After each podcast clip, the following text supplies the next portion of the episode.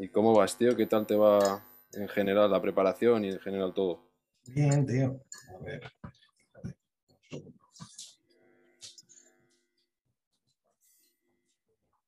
Bien, la prepa bien, tío. 10 semanas. 10. semanas, sí. ¿Dónde ibas a salir al final? ¿En la Copa? En, el Amix Cup, que es el 29 de mayo. La Copa Valencia es a principios. Como me rompí el pie, pues como paré dos semanas, pues lo pospuse dos semanas. Mm. Todo. ¿Y cómo te vas viendo en general? Bien, Sí. o sea, bien, sí. Lo que o sea, este compartes, año- sí, tío, se te ve, se te ve mejor, o sea, se te ve un cambio importante, yo creo. Este año lo llevo con más tranquilidad. No sé, igual por tener preparador, tío, me ciño a lo Claro. que me dice y no, y no me rayo. ¿Sabes? El año pasado tenía la presión de ser el debut, de las redes sociales, de que me llevaba yo solo, de no sabes si lo está haciendo bien o lo está haciendo mal. de- ¿Sabes? Sí. Este Sí, al final, al final parece que no, pero de llevarte tú mismo también es un estrés extra. A ver. Pero este año bastante guay. Mm. Buenas, señor.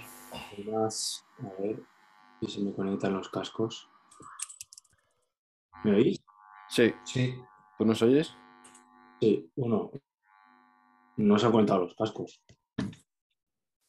Cárgalos, tío. No sé si están al 100%. ¿Pero me oís bien? sí. Pues entonces me quito. Mira, Julián, cómo la lía, tío. Nos hace cambiar la hora y luego llega tarde. Julián, hay que echarlo del grupo. Hay que echarle, hay que sustituirle con alguien.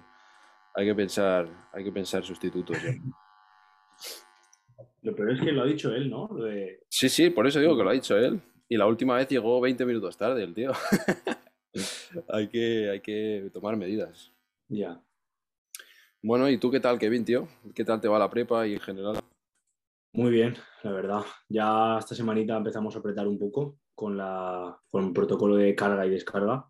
Suave, o sea, por ahora tengo un día de carga y un día de descarga para ir probando un poco alimentos que me sientan bien, eh, cantidades de comida, el número de comidas también, que es algo en lo que hacemos mucho hincapié, en cuánta co- comida, o sea, cuántos, cuántas comidas me caben al día, por ejemplo, el día de carga, cómo paso el hambre el día de descarga, cosas así. Y ya la semana que viene empezamos la recta final, lo duro, que tengo ganas, la verdad. Tengo ganas, porque es que hasta ahora lo estoy llevando súper bien, tío.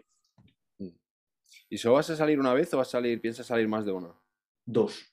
¿Y la segunda? El, el 8 y el 29 en la Mix Cup. O sea, que os vais a encontrar. sí.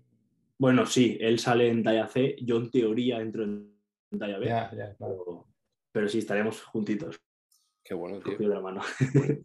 Y eso es a final de mayo, ¿no? O sea, 29. Sí, Sí, 29 de hay- mayo. Dos semanas de diferencia, creo. Pues a ver si. Porque me habría gustado hacer tres. Bueno, al ¿Por qué? final. No sé, por hacer tres. Lo que pasa es que eh, la semana de antes o la de después, si no me equivoco, es Cabra. Estaba Cabra y otra en Galicia, creo. Sí, el Flexman ese, ¿no? El... Exman. Entonces me pilla muy lejos. Y sinceramente, la primera competición me apetecía hacerla cerca de casa, Claro. para que pueda venir mi familia, mi novia, etc. Y la- esas dos me cuadran perfectas, porque están cerca, hay dos semanas entre ellas, que quieras que no, porque da al cuerpo tiempo de respirar un poco y volver a apretar. Mm. Y la siguiente ya sería el europeo, pero lógicamente ahí no, Bueno, tío, por probar. Al final, si, si sales y te ves de puta madre, ¿por qué no? A ver, eh, lo que hablé con Kaizen es, si hiciera muy buen puesto en las dos, me presentaría para verme contra gente todavía de más nivel, pero Claro. no va a ser así. O sea, hay que ser consciente y al europeo, al NPC European va a ir gente muy top. Bueno, va gente muy top, Sí, va gente de mucho más nivel que yo. Entonces, tampoco... O sea, creo que con dos competiciones ya voy a haber disfrutado bastante, voy a probar la experiencia, que al final es para lo que compito, y con eso ya poder decidir si, si en un futuro sigo compitiendo o si esto no es para mí. Sí, bien. A ver, Julián, tío, te vamos a echar, ¿eh?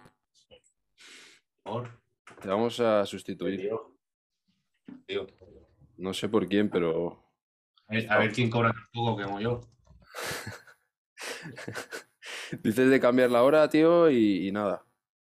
Pues sí, pero si os habéis puesto hace tres minutos. He venido del súper corriendo, tío. Casi me atropellan. y cuarto, tío. Son y Pues sí. 25. Casi me caigo por las escaleras con la compra, tío.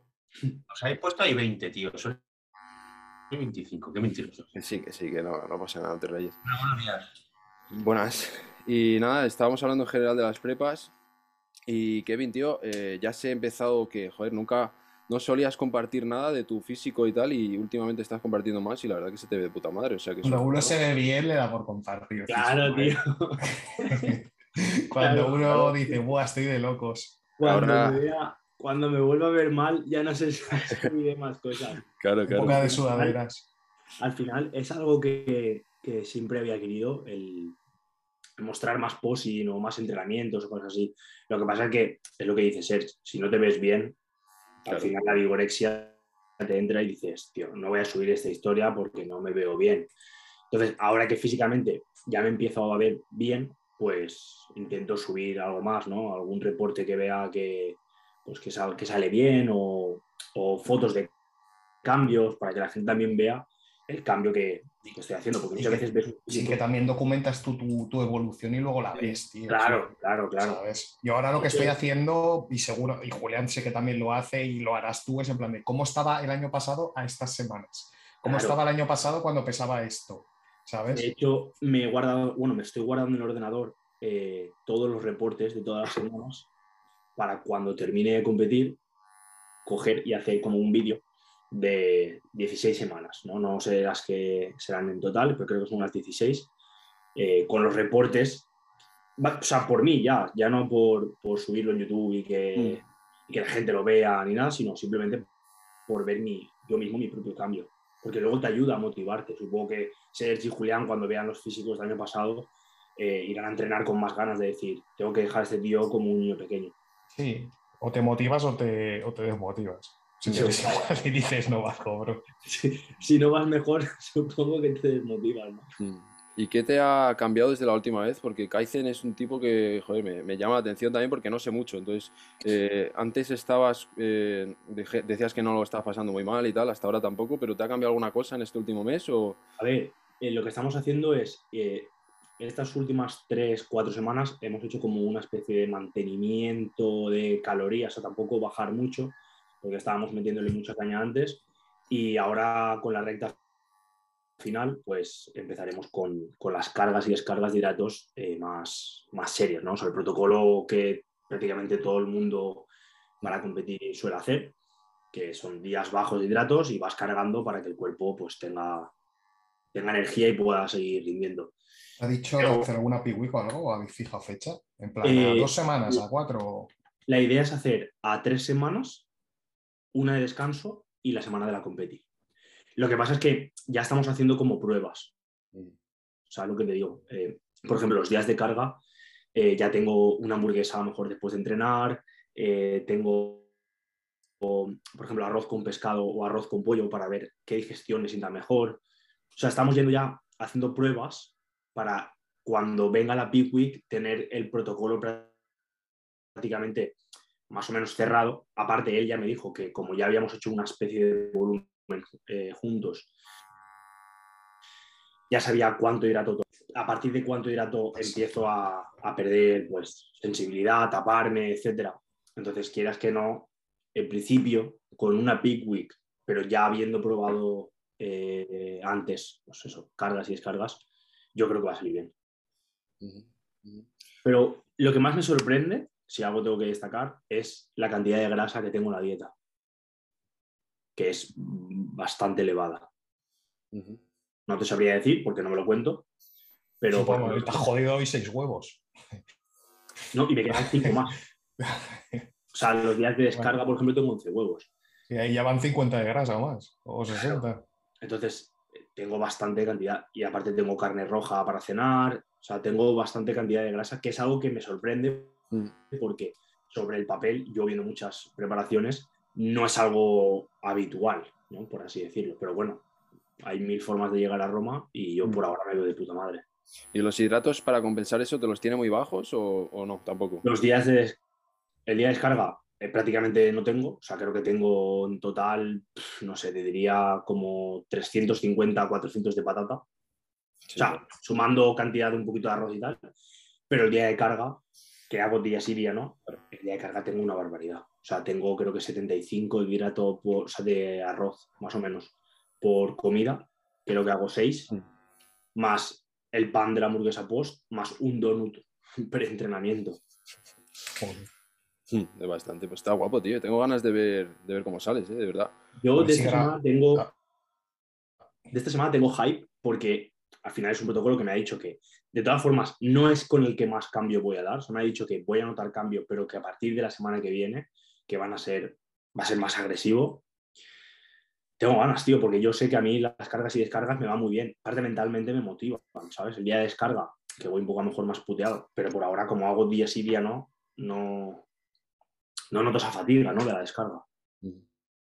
A ver si lo documentas todo, tío, lo del tema de la comida, sobre todo, y de los entrenamientos. Tengo, tengo hace cuatro o cinco semanas, creo, eh, llevo intentando grabar vídeos, pero como tengo el almacenamiento lleno del móvil, cuando llega a los 14, 15 minutos más o menos, se me bloquea el móvil, o sea, se apaga la memoria y ya no grabo. Entonces, ¿qué pasa? Cuando veo que no se ha grabado, me pongo de mala hostia y digo, ya lo grabaré otro día. Y llevo así unas seis semanas. Una cámara no, no, no, no. Eh, tío, si me dejas una, yo... Borra, borra alguna aplicación, tío. Bórrate. No, pero si, si el problema de, de- de Apple es que solo con la- las actualizaciones del sistema operativo te llena el móvil de mierda, tío. Sí. O sea, en fotos y tal, lo que es la línea lo tengo súper poco. Mm. Pero bueno, sí, tengo, tengo todas las dietas apuntadas para, para cuando haga los vídeos para YouTube decir eh, qué protocolos he usado, cómo iban haciendo los cambios en la dieta y tal. Es algo que, que creo que va, que va a molar, ¿no? Porque a la gente al final le gusta Sí. ver eso. Sí, Y es algo que se sale un poco de la norma, al menos hasta ahora. Sí. Y Julián, tú, ¿qué tal, tío? Que has cambiado, porque la primera vez que hablamos, en el primero de estos, estabas ahí como que sí, que no, que, que no sabías si ibas a salir o no. La segunda vez un poco más convencido y ahora ya parece que, que ya sí. Bueno, pues te metes en el fregado ya, ya no puedes salir. O sea, sí. Entonces, eh, bueno, ya puesta, pu- puesto al asunto, ¿no? Pues se, sale y ya está. Y aparte, cuando te vas viendo físicamente, pues eso hace, ¿no? Dices, bueno, venga, va, ya para X semanas, venga, va, pues ya para X semanas, y vas haciendo y, y mira, ¿sabes? Pero bueno, no- como ya dije, no es una preparación fácil, no como tal la preparación, sino a nivel externo, pero, pero bien, contento porque es que como más que nunca, hago menos cardio que nunca eh, y duermo más que nunca. Entonces, y, físicamente no tengo nada que ver ya de, desde mismamente septiembre, que fue la última vez que salí, hasta ahora, y que han sido pocos meses de volumen. Entonces, bueno, hoy hablaba con, con Rubén, con Rubén Cruz, un chico, una, bueno, un atleta que es Open, y, tío, pues sinceramente me tira, ¿sabes? Me tira mucho el, el no tener margen de peso, tío. Y, a lo mejor de aquí, pues uno o dos años, tío, si no consigo lo que quiero conseguir este año, eh, decir, oye, si mi cuerpo tiene, tiene margen, ¿sabes? No sé, me, me gusta el, el hecho de decir, bueno, tengo X tiempo para subir de peso y luego me da igual si me quedo en 106 que 105, que 108, que 110. Eso está chulo, ¿no? Porque, bueno, pues mm, no las pasas tan putas, ¿sabes? Para, para dar, para dar ese peso y, y ya está. Pero bueno, bien, momento bien, tío. Sí, no, las fotos que has subido se te ve brutal, ¿no? Mucho mejor que, que por lo menos otros años que yo recuerdo, ¿no? Un cambio muy, muy notable. Claro, pero puedo dar el mismo peso, entonces decir, sí, sabías ahí Ya, totalmente distinto, pero a nivel de peso dices, joder, salgo el mismo peso. Que ya te digo que todos los atletas, siempre hablamos de Calderón, esta gente sale en el mismo peso y, salen evolucionados. Pero bueno, pues eso, es decir, a ver, más que nada porque como soy una persona que no soy de los más grandes, siempre, siempre lo que me puntúa alto es la condición. Y entonces digo, si quizás esos 3, 4 kilos de más que puedas dar los metes siguiendo preservando esa condición, no voy a ser ni mucho menos un, fuera de serie, pero decir, bueno, a ver qué tal, ¿no? No sé. Pero bueno, eso es a muy largo plazo, eso no. Pero no sé, me, me ha dado por pensar, decir, oye, y si.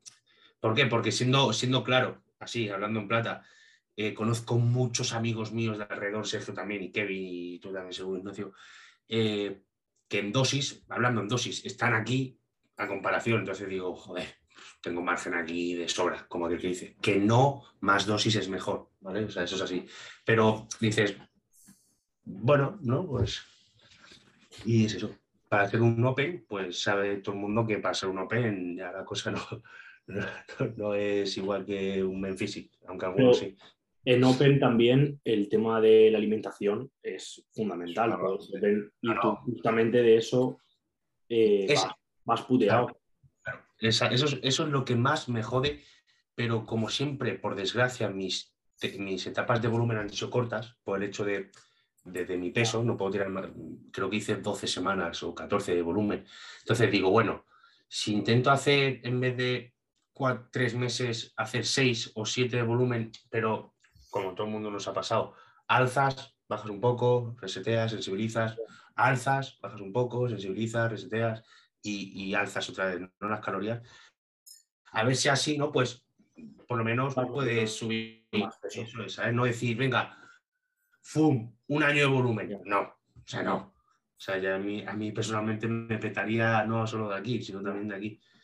Pero bueno, tiene que, no sé, eh, me ha molado, ¿sabes? Esa idea, pero ya te digo, primero eh, ahora, eh, esta etapa, eh, esta preparación, que salgo de aquí poquito, a ver, que, y, y salgo contra, o sea, no salgo mi categoría, ¿sabes? Y, y de esa manera, pues también quiero ver cuánto me queda, ¿no? De, para ver si, ¿eh? Eh, si, si, si no destaco mucho, o sea, para abajo, contra los grandes. Todavía no has dicho dónde, dónde ni cuándo va a salir, ¿no? No. Y si este año consigues la Procard, ¿qué harías? O sea, ¿qué harías distinto? ¿Te tomarías ese, ese tiempo de volumen o, o ni idea? Ya, Sinceramente, no, ni, lo, ni lo pienso. O sea, quiero Ah, luchar, casi, pero ni lo pienso. Sí, o sea, eso está claro. O sea, si yo consigo esa tarjeta, ya descanso eh, y hago una reestructuración general de mi cuerpo y para Classic. O sea, pero como no me veo, o sea, no, no, no, no visualizo eso, ¿sabes? Porque, joder, es- no, no es fácil. No. Sí que voy a luchar, pero no, no dices, joder, pues como cuando vais con, con el examen estudiados, que vais como un poco más seguro, pues eh, eh, yo ahora mismo voy con mis cositas estudiadas, pero no sé quién se va a meter ahí, ¿no? Porque uno de los campeonatos que sí que voy a ir es el Olimpia, de aquí de España. Entonces, yo sé que en el Olimpia va a haber gente muy traca eh, y, y no es fácil, siempre lo he visto, no es fácil, ya de mi, mi- mi alrededor, no es fácil que un español gane la tarjeta aquí. ¿Dan tres o dan una? Dan tres por categoría. ¿Todavía? ¿Eso no fue solo el año de la pandemia? ¿Es todavía? No, depende del campeonato. Depende del campeonato. Dan 27 procas. Sí, el otro día hubo, hubo un evento en Estados Unidos que dieron ciento y pico Procard, es una barbaridad, sí. Sí, sí, sí, me quedé. Bueno. Hubo, Ah, en el uno- pesaje. hubo un español que fue para allá, ¿puede ser? Un No sé, no sé. No sé, pero yo lo sé porque lo comentó Chisco en las XS News estas que hace.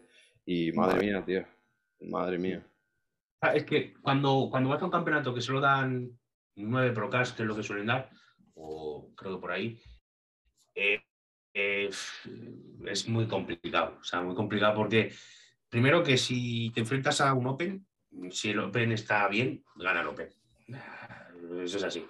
Entonces, de esta manera que podría ser, pues puedes ganar el Open, el Heavy y a lo mejor pues otro de talla pues 80 o unos menos de 80, cositas así. Pero si es un campeonato bueno y todos los campeones son top, casi siempre se lleva el, casi siempre digo, ¿eh? el Open. Pues lógico, un tío bicharraco, condición, tamaño. Es culturismo. Sí, Sí, claro. pasa lo mismo. Si hay eso, siempre se va la C o a la D, o sea, los más altos. Ya. Sí. Y os hago una pregunta a los tres, ya que estamos hablando del evento este de Estados Unidos. Eh, si, yo qué sé, digamos que competís, no sé, 5, 6, 7 años más y por lo que sea no acabamos, no acabáis de conseguir la, la Procar y es el objetivo que tenéis, digamos, en un escenario, yo que sé, hipotético, eh, ¿os llamaría la atención eh, el ir a un campeonato como el que acabo de decir? ¿O, o los que mucha gente se va a Sudamérica o a Filipinas a conseguir la Procar para luego volverse con la Procar? ¿Eso es algo que, eh, llegado el momento, yo qué sé, es algo que os motivaría o queréis ganarla, eh, digamos, de aquí y en un campeonato de nivel? Yo, eh, sinceramente, creo que si en un campeonato profesional la dan, eh, es porque es igual de válido que otros. Que luego hay campeonatos en los que hay más nivel que en otros, ya, pero bueno, mm, vete tú, por ejemplo, a Tailandia ahora y compite allí. Sí. O sea, que la gente también piensa que si te vas a Tailandia, por ejemplo, es que es más fácil. Bueno, tienes detrás el viaje, jet lag, horarios, comidas, etcétera, que pueden hacer que no, te que no sea una, una, una puesta a punto fácil, ¿no? Entonces, Sí. yo creo que es igual de lícito. Mismamente, yo me tragué mis propias palabras en el campeonato de Egipto que hicieron, que era el primer año. Yo pensaba que iba a ser una mierda, sinceramente. Y cuando vi que fue, o sea, que iba a ir Madelman, dije, "Pff, lo tiene más que hecho, que lo tuvo. Pero fue gente de mucho nivel. O sea, yo creo que el concepto de vete fuera, que es más fácil, eh, en algunos campeonatos puede ser, pero en otros yo creo que está cambiando. Mm. Yo te diría que depende del campeonato, como ha dicho Kevin. Si es alguno fuera, pero que es de nivel, por así decirlo, que dices, hostia, va a haber esto, pues sí, me lo plantearía. Pero también lo que has dicho al principio, si llevo 5 o 6 años, pico y pala, pico y pala, pico y pala, y no lo consigo, será por algo. Y, Ya. y en el caso de, vale, estoy pico y pala, pico y pala, pico y pala, y no lo consigo, si me tengo que ir fuera para conseguirlo, si la consigo, ¿qué? Si ya no me comía los, si me comía los mocos siendo amateur aquí, me hago profesional y ahora qué voy a hacer? Ya me retiro. Porque igual para ser competitivo en pro me tengo que tirar 20 años más. Bueno, pero a lo mejor Entonces, compites por el nombre, ¿no? Por, por ponerte Sergio VLC y CB Pro. no, pues eso me da lo mismo. A ver, pero no, no pero creo. puede no- dar un estatus luego para, para ciertas cosas. Sí, sí. creo A lo que nos dedicamos, a lo que nos dedicamos nosotros, ya te digo yo, que compitas que o no compitas, seas pro o no seas pro, a la gente se- le da lo Sí, mismo. sí. No, pero quiere decir que puede haber gente que diga, oye, a mí me, me- me gustaría tenerla, me gustaría decir que soy IFBB Pro Mm. y que voy a, yo qué sé, a Checoslovaquia y compito allí y, y me hago pro. Mm. O sea, si, si- si lo haces por, por decir soy pro, vale. Pero si lo haces para ser pro, mm, yo, o sea, considero que, a ver, que todo campeonato te puedes ir a, a, a donde sea que pueda haber un tío mejor que tú. Y si la ganas será por algo, o puede haber más nivel o menos. Pero si estás tanto tiempo luchándola y no la consigues, creo que te tienes que plantear decir, bueno, eh, pues me sigo quedando en amateur, porque es que ya te digo yo, que hay gente en amateur, bueno, eh, si no me acuerdo mal, Dufour dijo una vez que creo que en Dubái o no sé en dónde, habían algunos, pero en la otra, en la IFB, eh, creo que no se pasaban a, a pro porque su país les costeaba todo. Sí. O sea, siendo amateur, todo. Algo Sí. así era, ¿eh? Entonces dices, para que vea a, a pros y luego ni me van a ver y luego me voy a tener que pagar yo todo. Pues esto es igual. Yo creo que la tarjeta pro, siempre hemos hablado de que eh, hay más contras que pros, mejor dicho. Entonces, eh, no sé, si no eres un chaval. Depende de para la persona que se la den. Si de verdad, si de verdad te la merecías, si de verdad tienes físico No, de y, y- y que si quieres ser, o sea, si quieres competir como profesional y tener futuro como profesional, sí. Pero si la quieres tener por tener, o sea, es como, yo qué sé, pues siempre pongo el ejemplo de pues, un Sam, eh, un Jopis, cositas así que han tenido la pro y tampoco les queda muy lejos ser competitivo en pro. Pero hay gente que ha conseguido la pro que luego, si lo hacen por marketing, no se come ni un torrao, porque luego no solo la pro, también es el carisma que tengas. Ya. Y luego, encima, en, en competir, lo que te gusta, que era competir, ahora no te gusta porque es que dices, joder, ¿a quién le gusta subirse y que no te miren? ¿Sabes?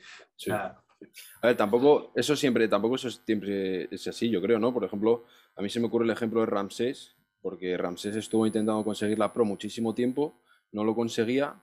De hecho, muchos jueces eh, de la NPC, no voy a decir nombres españoles, le decían que no tenía línea de Men's Physique, que no iba a conseguir la Procar, y el día que consiguió la Procar, al día siguiente ganó un evento profesional. O sea, muchas veces es como que, eh, no sé, o sea, pasan cosas que, que No, tampoco... pero se- eso ya estás entrando en lo que valora cada juez dependiendo del país. Y O yo sea, creo también. Eso yo lo he escuchado muchas veces, de que, por ejemplo, aquí Kim Ángel es visto distinto que Sí. Claro. a América. Claro. Porque buscan una línea distinta. Pero yo creo que es más, porque es mens que otra categoría. Sí. O sea, a lo mejor en clásico, en culturismo no suele pasar.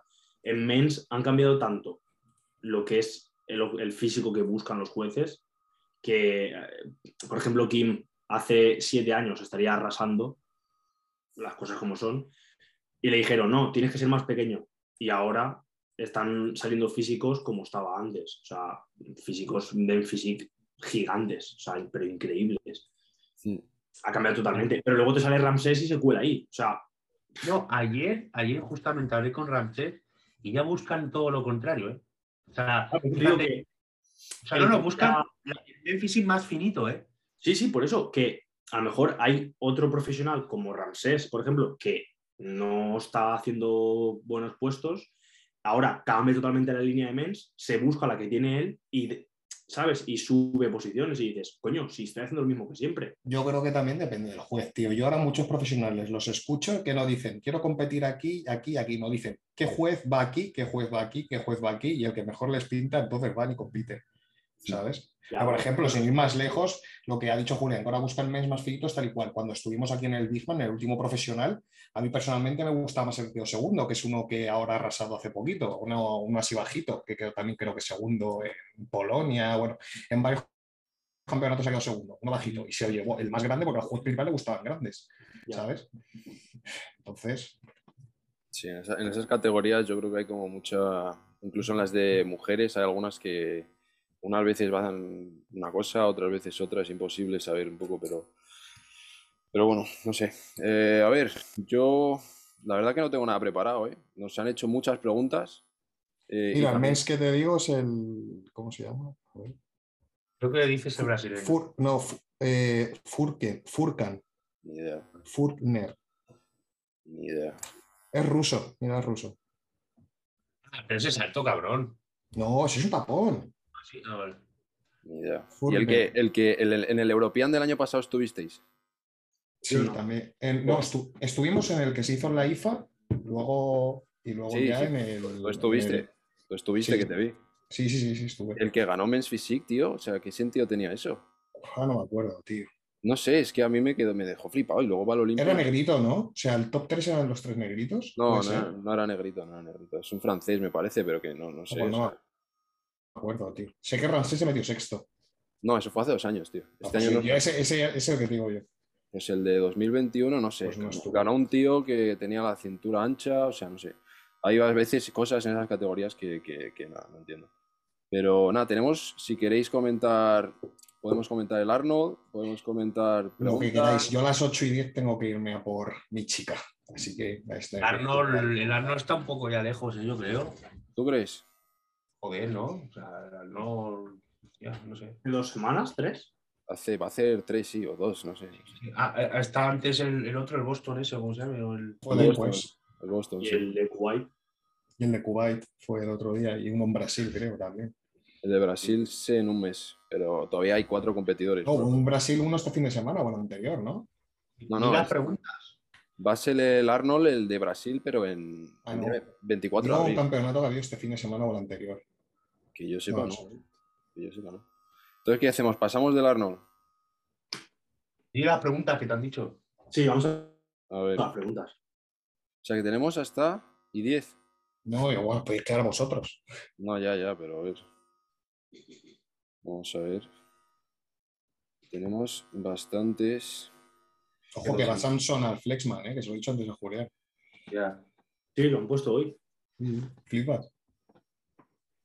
Mira, tenemos una interesante que me gusta porque además es sobre un vídeo que hice el otro día. ¿Qué opináis vosotros de Justin Rodríguez y del uso de aceites en el culturismo de competición en general? De aceites me refiero pues en general sintol y todo ese tipo de cosas. Y el girasol.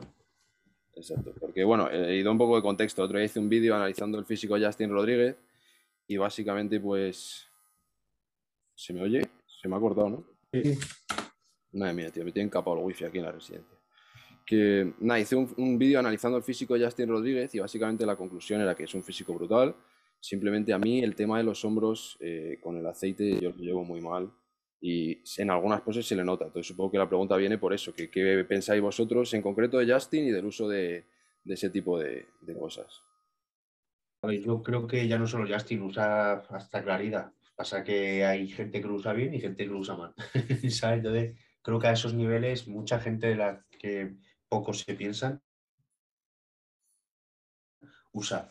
Eh, mí me gusta, ya, pero veo que en esos niveles y en esos campeonatos mm, no hay nada que, que reste, por lo que vi. No sé. O sea, luego sí que vi que restó, o eso creo, que restó la ginecomastia de, de este y quedó segundo en el Arnold, Sí, sí. pero el aceite no, pero luego llegó al Boston y ganó el, el, el Bona. Entonces dices, joder, yo qué sé. Pero bueno, a mí no, a mí no, no me gusta, pero es que ya no solo en esos niveles, sino también en amateur, como lo pueden ver por aquí. Yo opino igual que Julián, a mí personalmente no me gusta nada. De hecho, creo que se debería de penalizar Sí. hasta el punto de si llevas aceite, estás fuera del campeonato. A mí, ¿eh? porque no. O sea, si tú, por ejemplo, para ganar necesitas un poquito más de dorsal, por ejemplo, y te pones el aceite ahí, en el siguiente campeonato ya lo tienes hecho. No necesitas hacer eh, seis meses de volumen, de preparación, etcétera. Entonces creo que hacer como una especie de operación estética para mejorar tu físico y que, que te puntúe y te mejore, a mí personalmente no me gusta. A mí, ¿eh? pero bueno, mm, al final eh, los jueces valoran lo, lo que quieren. Igual que una ginecomastia, creo que se debería de penalizar eh, más, más fuerte de lo que se está penalizando a día de hoy. Porque hay campeonatos en los que sale gente con una ginecomastia increíble Sí. y dices, tío, lo estás pasando por alto. A mí personalmente es que me choca mucho, entonces, si me choca tanto, mm, Sí, total. yo lo penalizaría. No, yo pienso, pienso igual que Kevin y que Julián. Así como una ginecomastia te penaliza y como también yo he visto que han penalizado competidores por ir con algún quiste o algo en el culo, Claro. algún pinchazo tal, pues esto si lo saben y es evidente, pues más de lo mismo. Una cosa es que lo puedas hacer en pocas dosis, que lo disimules, que te salga bien, que no te pillen. Oye, pues mira, has tenido Sí, suerte. bueno, si lo haces, ¿Sabes? Has tenido suerte y a tomar por saco. Pero si es evidente, si es que justamente el hombro de este tío es en plan, te dices tú, joder, Parece ¿sabes? que va con manguitos, tío. Parece que lleva manguitos a la piscina. pues lo deberían de tener en cuenta, porque es que si no estás fomentando a voy a hacer, a, Claro. vamos a hacerlo A que todo el mundo, aunque sea en poca cantidad, Sí. eh, decida. lo que dice Julián, es que no solo un pro, es que en amateur también lo es, dices tú, vaya tela. Sí, sí, sí. Claro. Da igual. Sí. Ayer estaba viendo un vídeo del tema porque la categoría de wellness la sigo y tal por mi novia. Y es que al parecer todas las chicas de wellness van así porque en Brasil es legal. O sea, en Brasil hay clínicas de estética que te ponen ahí de sin todo o lo que sea, hasta arriba. En el culo, las piernas, los gemelos, tío. O sea, es, es- es una lamentable. En, fin. Yo creo que se debería penalizar, ya digo, seriamente para que la gente no se plantee usarlo. La Sí, mayoría. si llevas aceite y se, se nota al 100%, estás fuera del campeonato. Pero el problema también es que, joder, eh, si penalizas el uso, también tienes que penalizar. Eh, también es que es injusto no penalizar a un tío que usa, pero a lo mejor no es tan obvio como el hombro de Justin, ¿sabes? O sea, es, es- es- ¿dónde está la línea de. Pero estamos hablando de algo, Evidente, y que te han pillado, que es un canteo. claro, estamos hablando de que sea un canteo, ¿sabes? Que, que el juez diga, oye, mira, es que se sabe que lo llevas, o sea, te, te está brillando el hombro del aceite que llevas. Entonces, en esos casos sí, habrá gente que seguirá usando y jugará con la línea de voy a usar un poco para que no se note, pero tal, si te pillan, pues te irás fuera del campeonato y, y ya está. Y os hago una pregunta honesta, honestamente, siendo sinceros. Si un día vais a por la Procar y quedáis segundos, o incluso os hacéis profesionales y en un evento profesional quedáis segundos, y os dicen, eh, te falta a lo mejor, yo que sé, un poquito de hombro lateral, y si haces esto, tal. Ni Ni, de lo- ni de coña, ¿no? No, es que joder, es que es la gracia del deporte, claro. ¿sabes? Es como si te estás preparando para competir en atletismo y te han faltado unas décimas, ¿qué haces? Pues entrenas más duro para intentar batir esa marca, pero si te dicen, no, si te tomas esto, te pones esto en el talón, una prótesis o en la zapatilla, vas a correr. Joder, tío, qué gracia tiene. Sí, Y aparte, lo del aceite creo que es de por vida. no tengo ni idea. Yo creo que no, ¿eh? Yo creo Yo que creo sí. que no, tío. Si Yo no, creo que vaya sale- mierda. yo creo que hay que hacerlo de, o sea, con, con frecuencia. Bueno, a lo mejor depende del aceite. Yo tenía entendido que el Sintol dura una barbaridad. Yo, sinceramente, meterme eso en el cuerpo y. O sea, no. Yo no lo haría. Además, yo creo que a nivel público general, y ya cambiamos de tema, es algo que puede matar al culturismo. O sea, es algo que es, da una imagen lamentable. lamentable.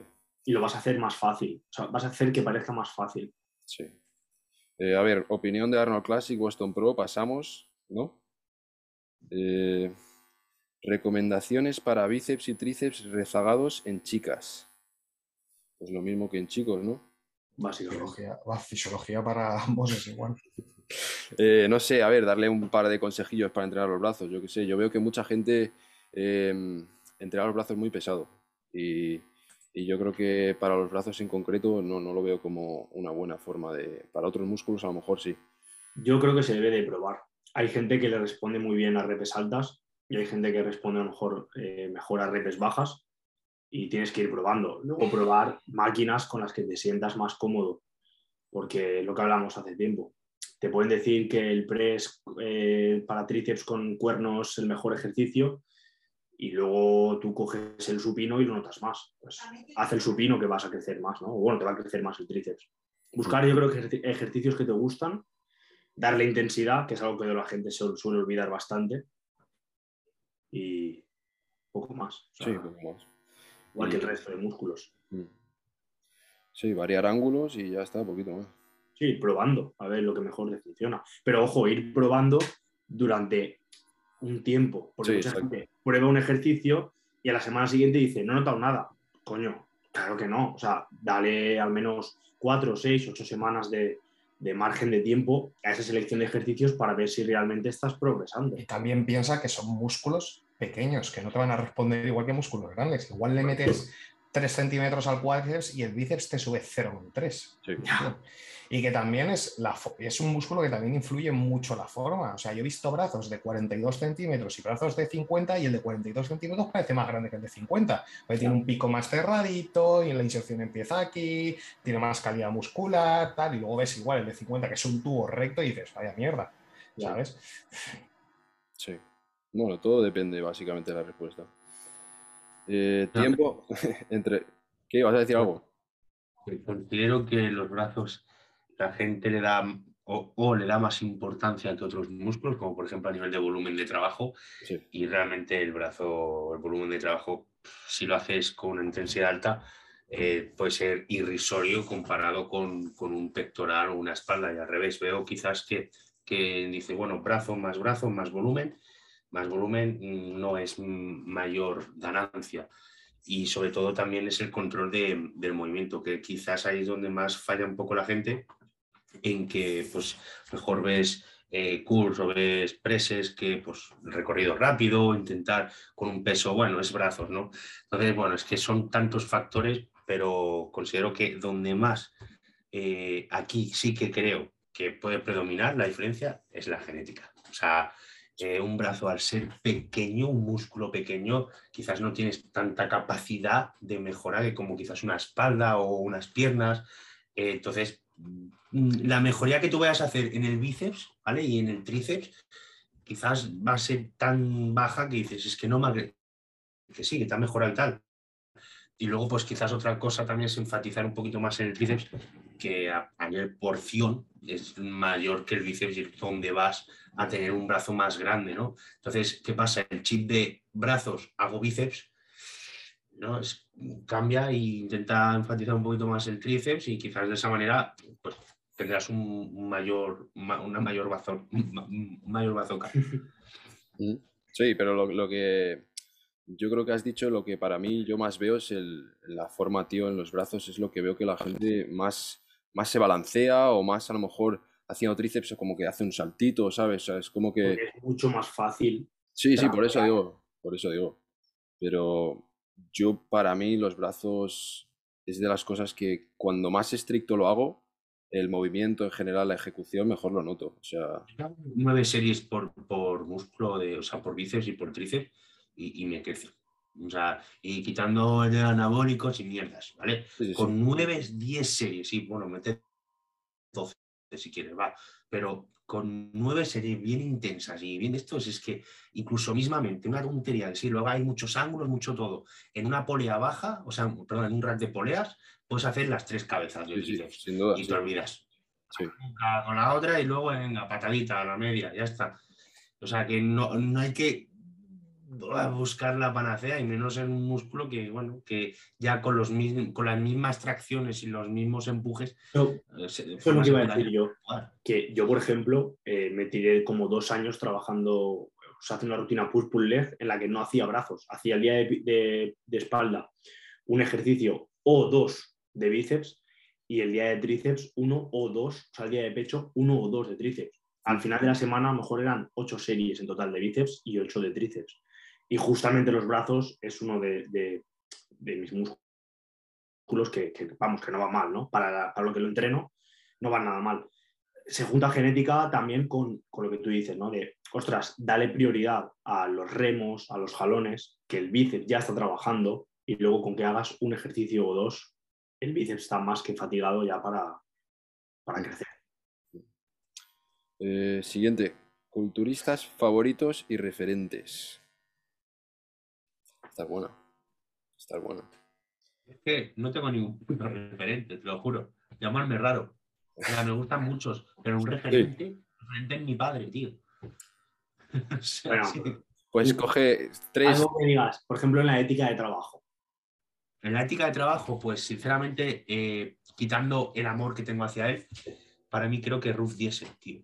Considero que es un. eh, bueno, hablando de Classic, ¿vale? Pero creo que es una persona que no sé cómo será a nivel personal, pero se ve tan noble o una persona neutral, digamos, eh, y siempre ha estado ahí, pero sin llegar a estar ahí, ¿sabes? Entonces, esa, ese alma de lucha, de seguir luchando por ese Olimpia, por esa, ¿sabes? Es como decir, tío, ole tus cojones. ole A mí me recuerda a Kai Green, que es uno de Sí. mis favoritos de toda la historia. O sea, esa ética de trabajo, Pasa que Kai Green se ha vuelto loco, no sé qué le ha pasado. Sí, bueno. Ya, o... estaba, ya estaba un poco zumbado. Pero cuando tocaba cumplir, cumplía, que era todo el año. El ahora, ahora que me he acordado, Kai Green, me acuerdo que cuando venían aquí al... Yo iba a los Arnold de Madrid, que eran los top, y me hacía foto con ellos y tal. Creo que hubo un año que sacó una, una, eh, una prote de car- cárnica. Sí. Y ahora hace dos años, o por ahí, sí, creo que se hizo vegano.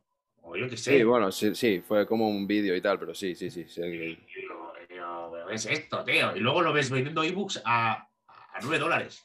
Y a uno. Sí. A uno es, a uno, a uno, a uno. A un dólar.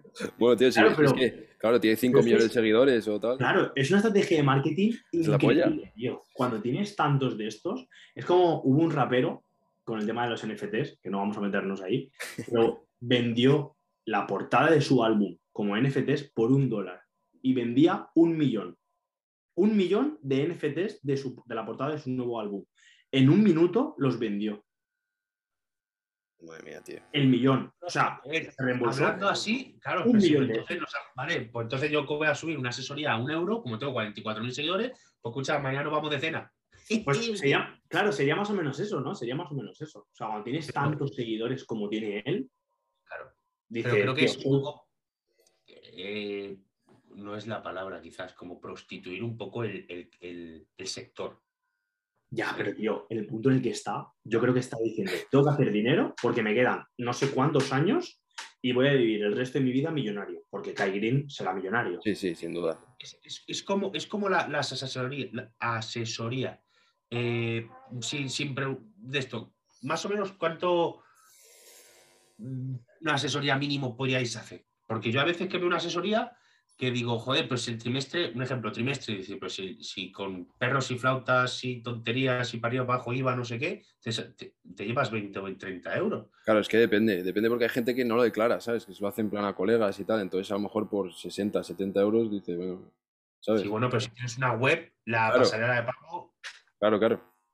Eso ya depende, pero no sé, lo general 100 pavos, 150 pavos. sé. Pero me refiero que es eso, que a veces dices, joder, tío, dices, ¿me estás vendiendo una, una asesoría por 30 euros, tío? Entonces, eso también hace un poco, ¿no? De, de- Una cosa que te dé en mano, mira, pues en mano nadie te ve y ya está, ¿no? Pero, joder, es como, no sé. Pero bueno, cada uno. Hmm. A ver, no sé, tío. Yo, sinceramente, si tuviera 6 millones de seguidores, igual yo que sé, una oferta de 24 horas, ¿sabes? El libro un euro, tal, y a ver, a ver qué pasa, no sé. No, pero si esa gente ya, si eso- esto está más estudiado de marketing, o sea, si lo hacen, está claro. Hombre, claro. Sergio, ¿tu culturista favorito, un par o...? Ah, referentes a nivel de entrenamiento, te diría que toda la escuela está en plan de Reino Unido, en plan Cuba, Holishead, o sea, me gusta como entrenan, en plan con de entrenamiento y Jordan intensidad. Sí, te cuela Jordan Peters, a morir. Sí. Y referentes en cuanto a físico, pues Ruth Diesel y, y Zebam, o sea, y Bunstead. Hostia, qué Oh. modernos, tío. Y yo, el tuyo, el. Sí, el Neil Curry. O sea, Neil Curry me gusta muchísimo, tío. Neil Curry me gusta mucho, mucho, mucho de siempre. Y también su filosofía de entrenamiento, que también es Jordan Peters, total. Sí, sí. Que es un culturista que a mí me flipa la línea, me flipa el punto todo el año y cuando se prepara igual a 6, 4, 2 semanas, pega un bajonazo brutal. Pero bueno, a ver este año con el Milos qué tal sale. Compite en Sí, sí. 7 semanas. Con Milos. Compite Con. 7 semanas, sí, lo está llevando Milos. Compite en 7 semanas, ahora no sé en campeonato, pero era una top. Creo que era una top. Igual, ¿es el Arnold? ¿Ese puede ser? No lo sé. Eh, el. Arnold de Brasil. No lo sé, ahora te lo digo, a ver. Puede ser, él siendo portugués. No sé. Eh, pero, joder, qué modernos, tío. Yo, yo diría Dorian Yates. A ver, yo como ética de entrenamiento eh, iba a decir Dorian Yates. A mí, sinceramente, el sistema Heavy Duty, eh, cuando veo el documental, Ya está, tío. o sea, de hecho me lo pongo muchas veces de preentreno. A mí me gusta ese entrenamiento, ir a, a, a morir al gimnasio. No siempre se puede hacer porque no puedes aguantar ese entrenamiento durante 12 semanas, pero a mí eso me encanta. Y luego el problema que todo el mundo dice que hacía entrenamientos que ponte al lado e intenta aguantarlos. Sí. Es que, que, tío, lo de, antes, esta, por ejemplo, esta mañana cuando entrenaba con el chico este, él es más, como tú dices, Kevin, más de heavy, heavy tal, y, y yo sí que antes pues entrenaba un poquito más así y ahora, hoy mi entreno ha dicho el tío, mm, estos es- son todos analíticos, no tienen ningún, ningún básico, Julián, y es pectoral, ¿no? Pero, ¿qué pasa? Digo, hostia, digo, creo y considero que la gente que, eh, algunos, eh, evidentemente ya, pues tú y esta gente ya que sabe entrenar, sí, ¿no? Pero la gente dice, guau, eh", pocas personas, tío. O sea, Sí, sí. A ver, y ni yo, o sea, quiero decir que yo no me acerco al nivel de Dorian, pero No, no, pero tú ya tu rango de fallo, tu rango de esfuerzo, Claro, pero me mola porque a día de hoy, cuando por ejemplo entreno con alguien, ¿no? O sea, en una misma prensa, a mí, ¿qué quieres que te diga? Yo ponerle a la prensa mm, 600 kilos Y da 12 repes y que solo cuando la saco ya me está pesando desde la primera repe y sé que me quedan 11 más que me estoy muriendo, sé que esa serie vale por 10 de que el que está al lado haciendo prensa con eh, sus, a lo mejor, drop set, red pause, cosas así, que a mí me encanta y yo las hago, pero el ir al 100% en una serie, a mí me encanta, tío. Sí, sí, pero al final eh, lo que has dicho tú, que no se puede entrar siempre así, de hecho él mismo acabó destrozado, yo creo que también por eso. No, y- lo que dice Julián, en unas aperturas no lo hago. O sea, es que claro, ejemplo, él, sí- él sí que lo hacía. O sea, él llegaba hasta el punto de hacer elevaciones laterales con la Sí. polea baja para hombro y el tío metía no sé cuántas placas y el otro forzando y forzando. Yo a lo mejor en eso no lo haría así, pero por ejemplo en un press con máquina, en unos remos, en una prensa, en cosas así, a mí sí que me gusta entrenar un poco a ves a lo loco y, y- y a ver si llegas a morirte. pues Dorian Yates yo diría también Branch Warren por lo mismo, porque todo el mundo habla de Branch Warren como, hostia, entrenar con Branch Warren es como... Pero es que la técnica Sí, no sí, sí, pero no sé, tiene, todo el mundo tiene historias de cómo entrena Branch Warren y eso, joder, es una locura cómo entrena. es un A mí me gustaba mucho el cuerpo del amigo, que no me acuerdo cómo se llamaba, El del Johnny- negro que tenía Johnny, Johnny Jackson. Donny Jackson, que tenía un trapecio Sí. gigantesco. Sí. Lo que pasa es que los veías entrenar y era como, tío, ¿para qué coges la mancuerna de 35 kilos si estás haciendo... O sea, Sí, sí, sí, es verdad. es verdad. controla un poco el peso, que por ejemplo Dorian sí que lo hacía. Por eso me gustaba, porque tú ves la prensa, el tío va a morir, pero va lento, va con las piernas cerradas, va con una excéntrica controlada, no va a lo loco. Como Tom Platz, ¿no? Que el tío hacía extensiones y parecía que iba Sí, a romperse la rodilla. sí, sí, sí, es verdad. Eh, tiempo entre la comida preentreno y el entreno. Chicos, yo me tengo que ir. Os dejo, ¿vale? Vale, bonito. Señor. Chau. ¿Hacemos unas cuantas más? Sí, Eh, pues eso, tiempo entre la comida preentreno y empezar a entrenar.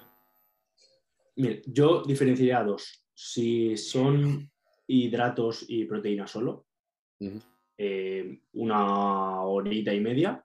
Y si la comida es más pesada, eh, también depende de la cantidad, ¿no? Pero si la comida ya lleva grasa, que la digestión es un poquito más lenta, a mí me gusta dejar dos horas de ahí para arriba. A mí me gusta ir casi con... Me toca volver a comer. Sí. A ver, yo también creo que depende de la etapa, ¿no? O sea, en volumen cuando estás súper, súper saturado, a lo mejor Claro. un ratito más te, te ayuda. A lo mejor necesitas dos horas y media. Sí, por eso depende. O sea, como siempre, depende. Depende de, Sí. de todo. Pero yo, eh, eso, esa moda que se puso hace cuatro o cinco años de crema de arroz con, con proteína y crema de cacahuete y en media hora entrenar. Hostia, tío, yo lo probé y tenía unos cortes de digestión. Claro, normal, normal. Porque, de grasa.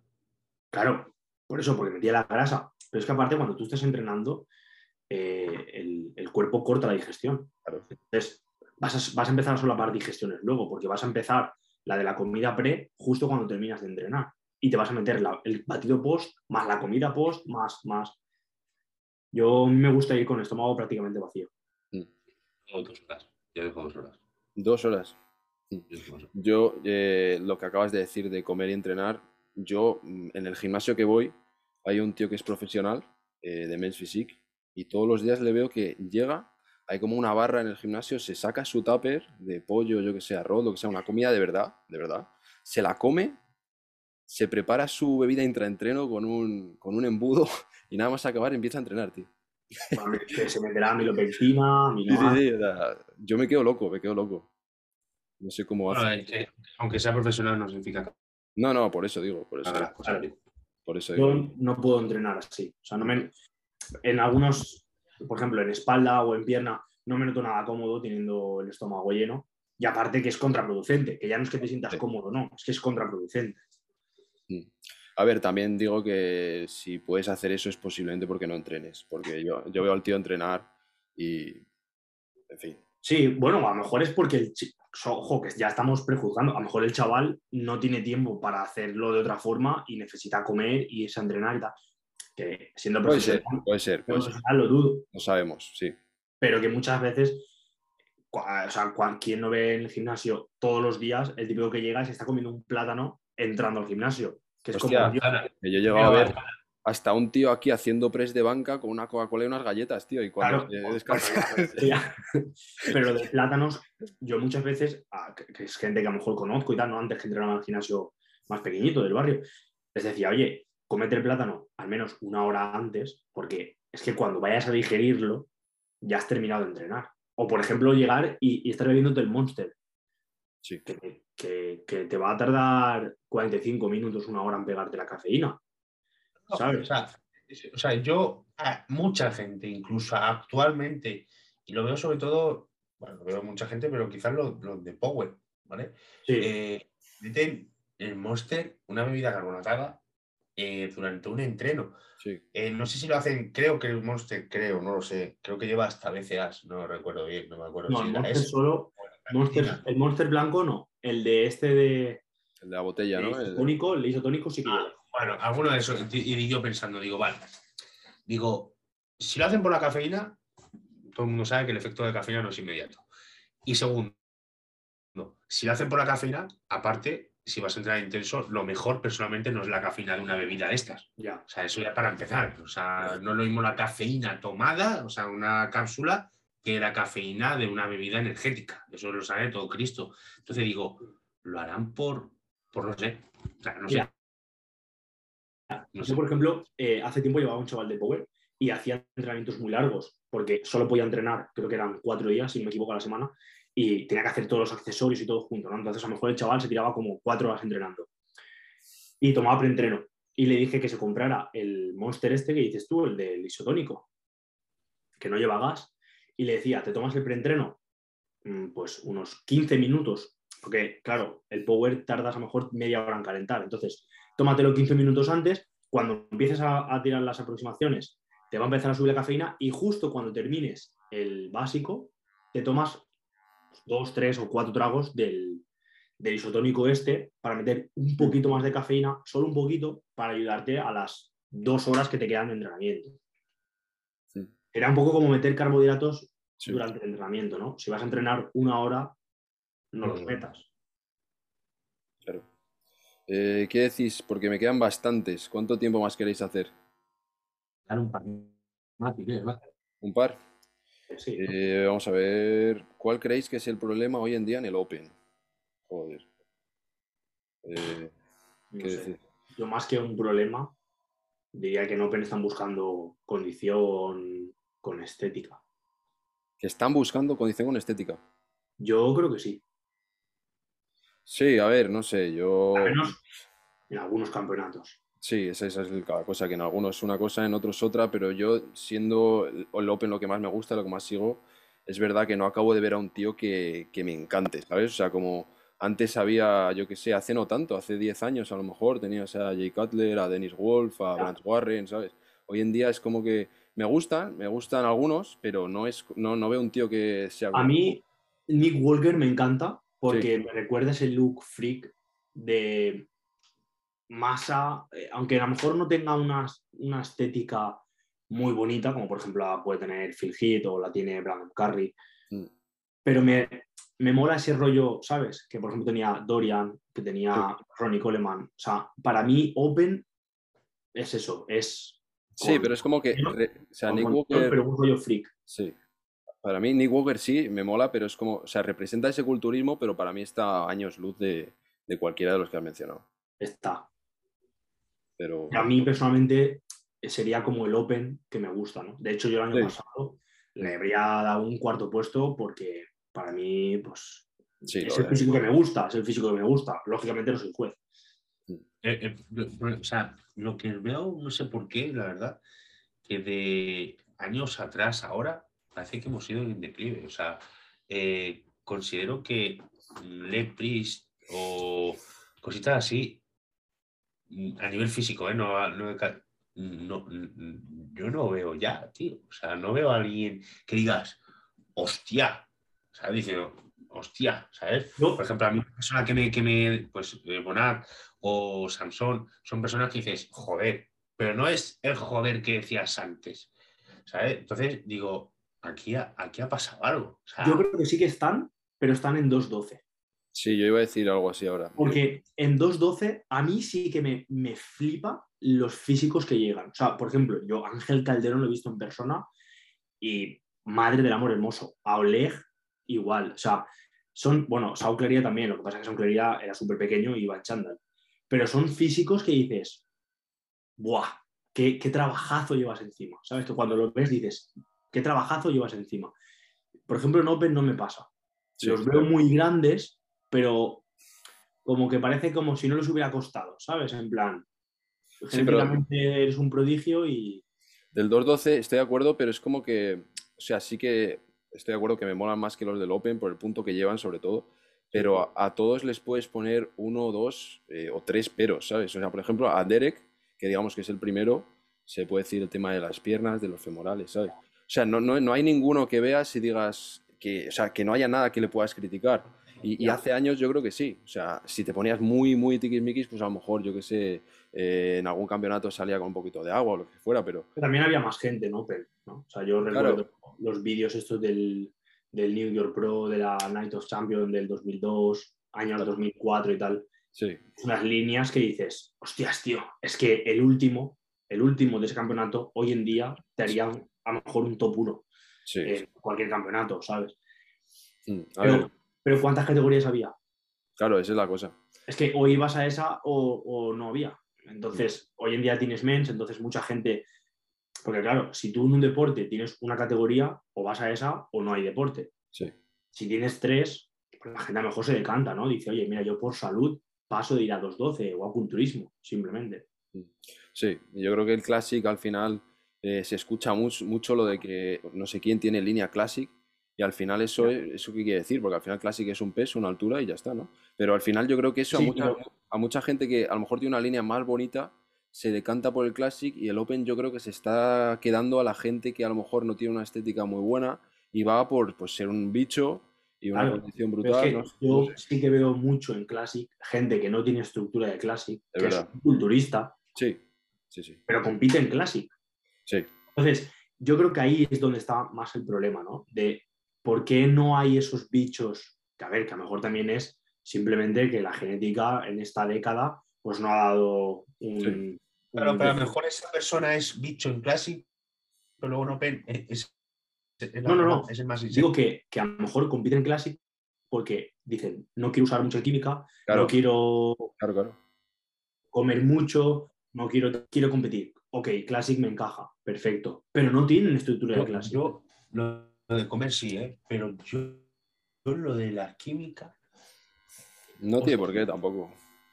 es que Sí. yo para mí No, pero a mí, a mí sí que hay- ha habido gente que me ha dicho, no, yo es que no quiero usar más química. digo que Lo mismamente que estoy, podríamos aquí decir nombres y apellidos de gente que han estado hasta en Men Physics, que han usado más que, que gente que está Sí, sí, pesando 100 totalmente. kilos en tarima. Dice, entonces, cuando alguien me dice, es por salud, no para salud. O sea, yo creo que es porque no vales para Open, no vales para lo que sea y te quieres meter aquí. Porque aquí vas a ser grandecito, porque al lado de los más pues, esto vas a ser con dos gramos y dices, si me tengo que ir a Open, me tengo que poner cuatro.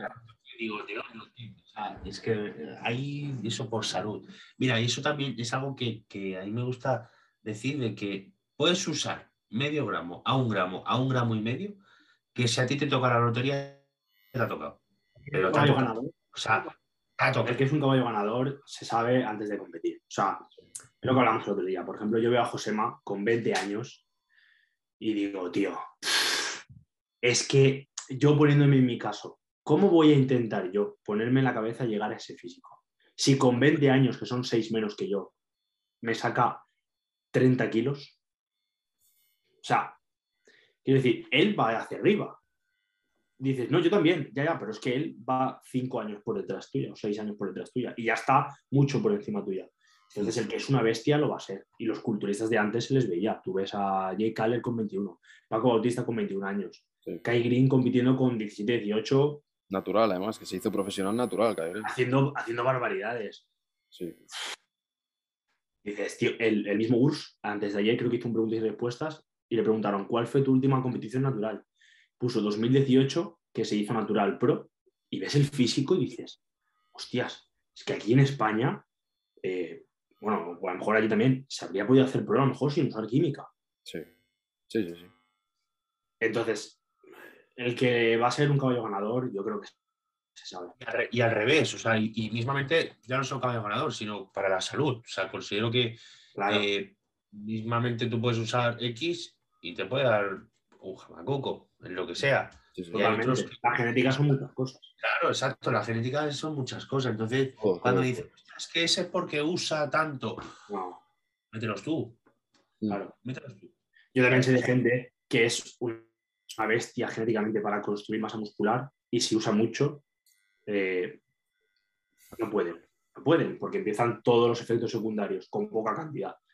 Lo que pasa es que toca una mancuerna y te sube 3 kilos más que tú. Mm, Siguiente. Dale. Hostia, esta es profunda. ¿eh? ¿Cómo equilibrar culturismo con pareja y vida social? Yo no lo equilibraría. Yo priorizaría pareja y vida social y luego culturismo. Yo, si pienso que si en el deporte vas a llegar a algo, o sea, algo serio de verdad, eh, ahí quizás priorizar eh, tu carrera deportiva por encima de, del entorno social, ¿no? Sí. Entrarían amigos, pareja, familia, etcétera. A mí personalmente, o sea, yo no lo haría. Pero como no estoy en esa posición de irme hacia la cima en el deporte, pues no lo sé, ¿no? Es que es, es un poco complicado, yo creo, ¿no? Porque eh, el hecho de ya poner a alguien por encima de ti, a mí ya no me, no me gusta. Entonces, cuando dicen familia, amigos, novia por encima del culturismo. Sí y no, porque tú estás por encima de todas esas personas. Entonces, mm, yo, Es que un tema. No, yo no lo veo como por encima del culturismo, sino como si hago algo de esto, me va a perjudicar en lo que ya tengo. O sea, no estamos hablando de que tú Mm. ya tienes culturismo. Claro, pero, pero sí, o sea, creo que, que sea culturismo, sea tenis, sea baloncesto, creo que primero tienes que estar tú con tu nicho, de lo que sea, Claro. y luego que esa gente o esas personas o esa- esas, el socializar Sí, sí. eh, se unan a eso, por decirlo de alguna manera. Entonces, ni tú te vuelvas un cegado de eso, pero tampoco te vuelvas a decir, bueno, es que, un ejemplo, ¿no? Pues el culturismo, es que el culturismo en las competiciones, eh, falta de comida, me sienta. Es un efecto, es una consecuencia que tienes para un objetivo. Quien esté al lado lo entiende bien, si no también, mientras pues haya un Sí, pero- respeto, una coherencia y tal. Estamos hablando de últimas cuatro semanas, por ejemplo. No me claro, si eres un 24-7, 365 días al año, Claro. eres un- A, eso es a lo que voy. Es que a lo mejor para llegar al Olimpia, eh, por ejemplo, hablando del campeonato del mundo, ¿no? Tienes que dar 24-7, 365. Quizás no 365, quizás 300 días al año. A lo mejor hay gente que dice, tío, yo paso a intentarlo. Yo creo que depende, no, no, no. depende de- de- del objetivo, ¿no? Y de, y- y de lo que tú quieras tú mismo en la vida. Porque a mí, por ejemplo, eh, ahora es mi primera vez, voy a competir, voy a probar la experiencia, pero algo que tenía claro era que no quería que me afectara ni en mi entorno social, ni en mi pareja, ni con mi familia, o sea, ni con mis amigos, etc. Si me va a quitar tanto de, por ejemplo, poder irme a cenar algún día con mi novia, eh, quedar con mis amigos para tomarme algo, lo que sea, que está claro que las últimas semanas vas a pasar mal y no vas a poder hacer ciertas cosas y te vas a tener que privar. Pero ten un poco de vida social porque luego vas a bajar del escenario y si has ganado, todavía tienes algo. Pero si pierdes, que el segundo ya ha perdido, si quedas el segundo vas a, vas a bajar y vas a decir, ¿para qué me he quitado todo esto y encima no he ganado? Sí. Yo, eh, yo lo veo así. Lo bueno, Sí, sí, sí. cada- cada uno- A ver, al final es lo que decimos siempre, o sea, hay mil maneras de hacer culturismo. O sea, eh, a mí me gusta una frase que me dijo una vez Roberto Castellano, eh, que es no adaptes tu vida al culturismo, sino adapta el culturismo a tu vida. Eso es lo. Al final, eh, el culturismo lo puedes hacer de mil formas, entrenado por la mañana, por la tarde, a mediodía, por la noche, comida. Yo me he ido, me he ido de viaje en medio de, de la preparación a nueve semanas de competir. Claro. Habrá gente que. Julián que- también, que- ¿no? ¿Eh? Yo, es que, yo es que viajo a dos semanas de competir. O sea, yo Claro. Pues digo se, que se- se resume en viajar. hay gente que a lo mejor dice, "Pff, yo no puedo, yo paso de viajar, yo las últimas 12 semanas me encierro en Sota Caballo Rey, no salgo de casa, no tal. No, no, no creo que salgas mejor por eso. Sí, no, no, pero si lo disfrutas, adelante. Pero yo pienso que si tienes, si tienes pareja, si tienes amigos y tal, y tienes familia, coño, disfruta, tío, porque con eso sí que te vas a quedar el día de mañana. Normalmente los profesionales, yo donde me empecé a competir, yo siempre he sido igual. Yo, a no ser que tengas un día de estos de que no te puedas mover de la cama, que estás muerto, y sobre todo antes en Classic que tenía que dar un peso mucho más bajo, pero yo viajo hasta en puestas a punto, viajo... ¿Pero por qué? Porque yo digo, a ver, Julián, tú has ido a 5 o 6 Arnolds y los profesionales están ahí comiéndose una- unas barritas, dando un paseo, haciéndose fotos y están a X tiempo. O sea, entonces digo, si esta gente que lo hace, si son profesionales, vale, digo, ¿por qué yo no puedo hacerlo? Si tú viajas la semana de antes para competir, en, por ejemplo, de Estados Unidos a España, claro, y es un profesional que, que sabes que lo está haciendo todo perfecto, tú me estás diciendo a mí que a seis semanas no te puedes ir a jugar a los bolos con tu pareja, para mí eres gilipollas. Ya, incluso, incluso, una de las cosas que más he notado ahora al hacer internacionales y el viajar fuera, sí que vas un poco bajito, pero eh, creo que el hecho de moverte eh, hace que, que, eh, ¿cómo decirlo? Que, que sea mucho más llevadero, ¿no? O sea, que no, no decir, hostia, quedarte en casa encerrado. ¿Por qué? Porque, ya te digo, considero que el culturismo no es solo subirte a tarima, también es disfrutar de tu físico que estás consiguiendo. ¿Cómo lo disfrutas? En mi caso, creando contenido. Entonces, ¿yo cómo creo contenido si estoy sentado en el sofá viendo la tele? Pues tendré que viajar, tendré que moverme, tendré que hacer no sé qué. ¿Por qué? Porque ese físico eh, también tienes que aprovecharlo, o sea, sí, Sí, sí. hablando en plata, no solo en tarima, también pues, con fotos, sesiones, vídeos, no sé qué, no sé cuánto. ¿Y eso cómo se hace? Saliendo de tu puta casa. Ujú, 100%. Eh, ¿Hacemos qué queréis? ¿Dos más? ¿Una más? Dale, otra. Claro, ¿no? Ok. Claro, no, venga. ¿A qué hora cenas? Yo, pues, eh, estoy intentando, porque, ¿sabes qué pasa? no? Cuando empiezo a comer, tío, el cuerpo ya pide, ¿eh? El cuerpo ya pide, tío. Entonces digo, me quedan dos comidas por eso, ¿eh? A mí también Pero digo, va, ceno una, una a las nueve y la otra a las diez y media. Ya, yo igual. Me quedan Mira que tengo carbos, ¿eh? Las dos. Yo hoy no. Escúchame, también te digo, eh, y tú lo habrás probado. Yo estoy mucho mejor, incluso cuando yo me levanto por la mañana, mm, que mejor me levanto a 9 y media, 10, me bebo mi café, eh, me tomo esto, me pongo aquí el ordenador, tiquitín, algunos correos, no sé qué, veo la hora, digo, loco, las 12. Digo, que tengo que desayunar. Entonces digo, si no le metes al cuerpo carbos, Sí. no, Yo- no, no te pica. Yo más que carbos es alimento. O sea, a mí, por ejemplo, el ayuno me iba de puta madre. De hecho, lo hablé con Kaizen y a lo mejor en algunos días de descarga y tal, eh, intentamos retrasar lo máximo la primera comida, porque es que al final es una baza. O sea, cuando empieces a comer, el día de descarga, cuando ya vayas puteado de comida y tal, cada dos horas vas a estar muriéndote de hambre. Como tengas cinco comidas, tienes 10 horas de día. cinco comidas ahora. Pasa que, claro, como ahora me favorece el sueño, ya que este año, a diferencia de los otros, no estoy usando eh, una sustancia que te deja un poco pachuchi de, esto, ¿vale? Del sueño, todo el mundo la sabe que entonces un poco. Eh, entonces, eh, yo el sueño de verdad, y, también es así, por lo menos lo que yo he. O sea, quita la publicidad y quita las tonterías.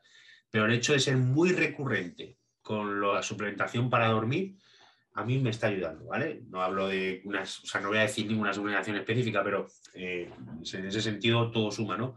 Y, pero ¿qué pasa? Antes eso que vi no funcionaba igual, porque yo me levantaba mejor a las 4 de la mañana de insomnio. Claro, si tú a la largas Ahí ya vas más puteado. dices las 4, las 5, te- ¿qué desayuno a las 11? Me, eh, me pego cabezazos. me pego cabezazos.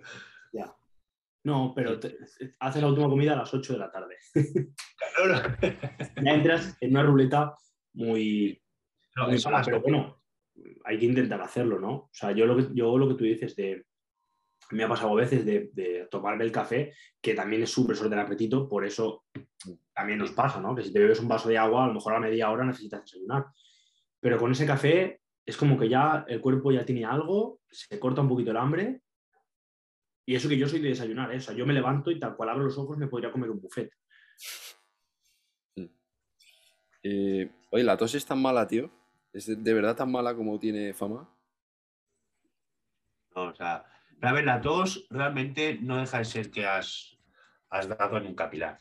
O sea, va directamente al, corriente, al corriente sanguíneo. Entonces, es como si tú a la gasolina. bronquios, ¿no? Dice que se- ¿Cómo?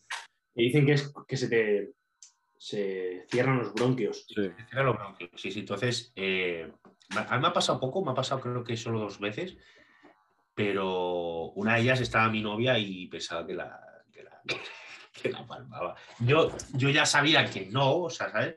Pero muy, muy, muy mal. Y aparte ya no solo por eso, ¿vale? Porque eso es lo de menos, porque si vas con cuidado y tal, pero el hecho de... Sí que te da otro look, ¿vale? Pero creo que el look ese se puede conseguir con varias, varias formas distintas. Por ejemplo, pues este año he conseguido un look a muchas más semanas. ¿Por qué? Porque yo, uy, casi lo digo, el día que vaya a competir llevaré cinco meses sin hacer una comida libre. Cinco meses sin hacer una comida libre. Entonces, eh, creo que he, visto un poco la luz, sobre todo en el insomnio, porque creo que todos los vídeos que la gente me ha preguntado y yo he hecho lo que más sufría era el insomnio. O sea, yo he, he hecho ebooks, he hecho de todo por las noches, o sea, no, no sé qué hacer. Y eso se nota. Se nota en el aspecto físico, se nota en el rendimiento, se nota en donde más también se me notaba en el carácter. Y si ya eso te afecta mucho al carácter, si lo sumas que eres una persona de carácter y lo sumas que no duermes y no comes, bueno. Pum, pum, pum, pum, o sea, parece las fallas, ¿sabes? Es que el descanso es algo tan importante que si te falla en una preparación, es como si estuviera fallando en la dieta. O como si estuviera fallando en el entrenamiento. O sea, que está claro que cuando vas con anabólicos, todo el mundo dice que se recupera mejor, ¿no? Al final, o sea, con siete horas es como si hubieras dormido 11 o 12, por ejemplo.